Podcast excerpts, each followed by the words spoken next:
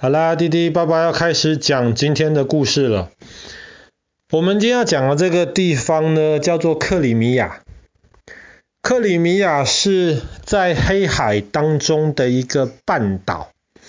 它三面其实都被黑海包围住，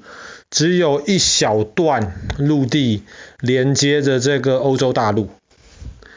克里米亚的尖端有一个城市。中文翻译成简单一点，叫做斯凡堡。斯凡堡这个城市，它是非常好的港口，然后又因为克里米亚这整个半岛是伸进黑海当中，所以克里米亚这个地方以及斯凡堡上面的这个港口，可以说是整片黑海最重要的两个地方之一。那么这个地方既然那么重要，其实在历史上常常很多重要的战争就发生在这个地方。那么对于俄罗斯而言，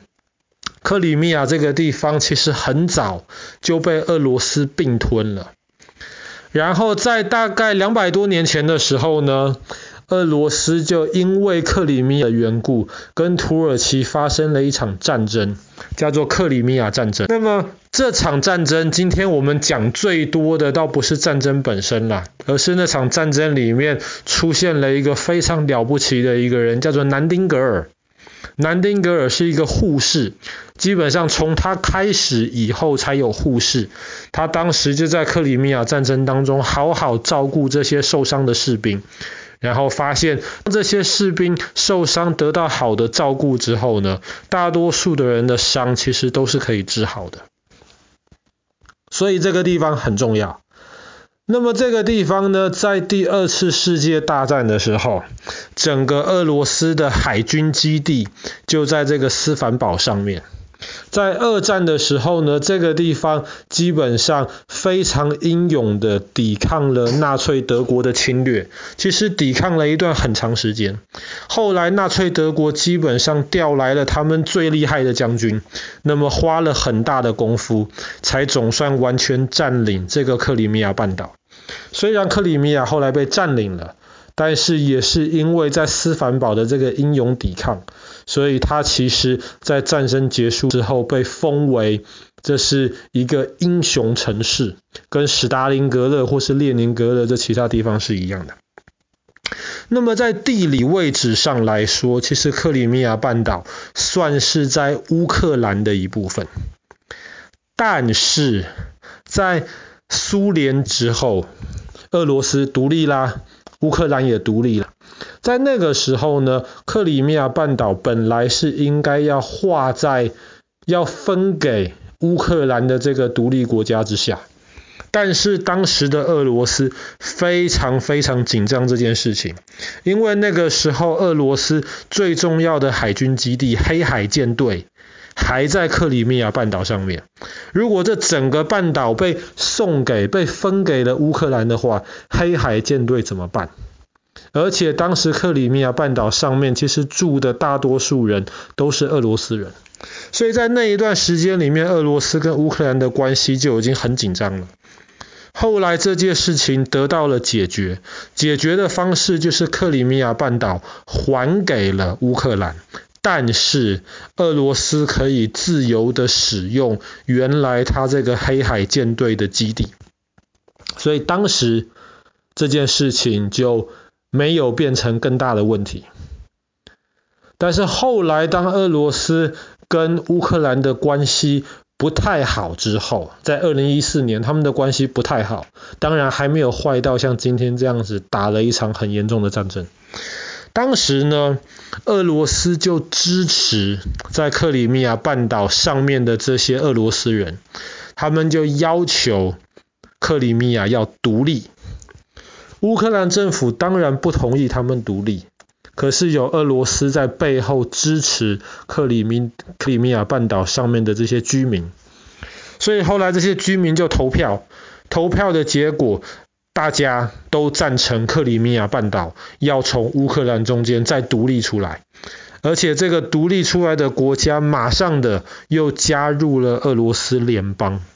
所以一直到现在为止，克里米亚半岛实际上其实是被俄罗斯在统治的。那么今天俄罗斯跟乌克兰发动的这一场战争当中，其中也有一部分就是俄罗斯想要好好的更巩固他在克里米亚半岛以及乌克兰东边的这个统治。当然背后还有很多很复杂的原因了，但是对于今天的俄罗斯而言，克里米亚上面的斯凡堡。以及这个黑海舰队的基地，可以说是他们这个国家怎么样都不会愿意放弃的。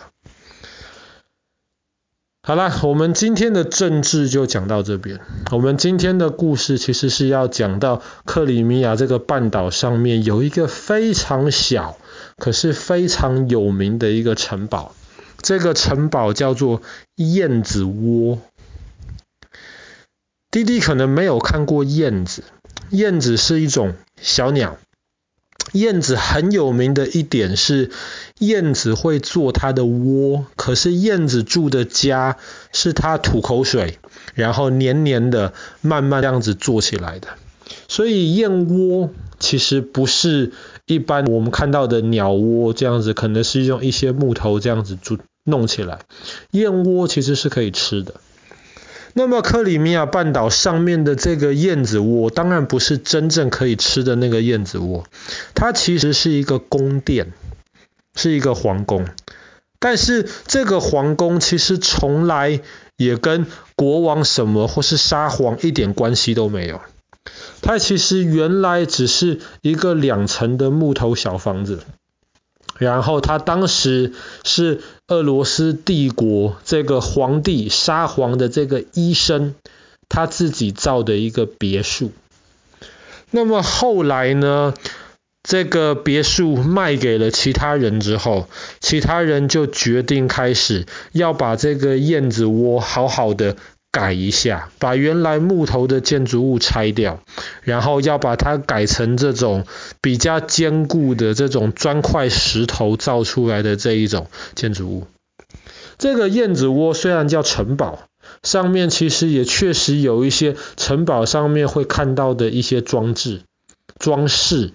可是实际上这些东西全部是装饰用途，它没有办法真的拿来当成一个城堡来使用，反而是拿来当做一个等于说是度假的一个别墅在使用。那么在乌克兰的钱上面，其实就看得到克里米亚这个燕子窝城堡的这个图案。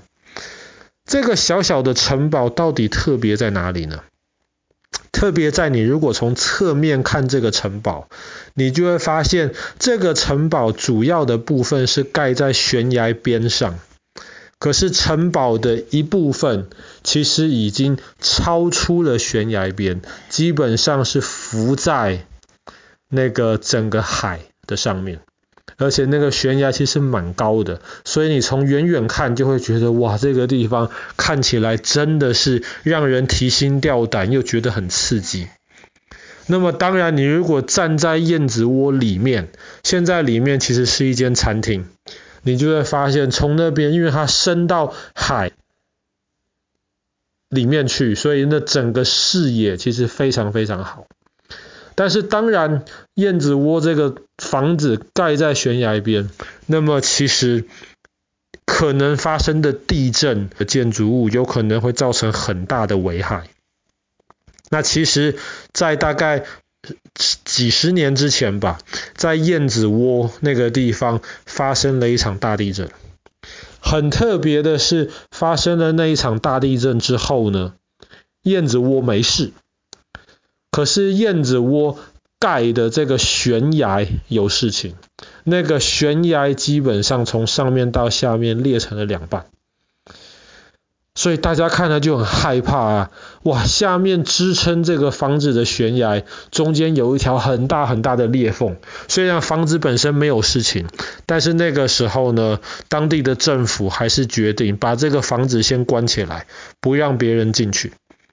可是这地方盖在这边又很有特色，而且很有它的历史意义，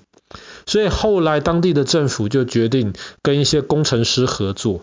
他们就要想办法把这个悬崖中间的这个裂缝给填补起来。把那个裂缝最后总算填起来了之后呢，他们比较有信心，对于这整个悬崖，对于这个燕子窝的这个支撑是比较稳固的。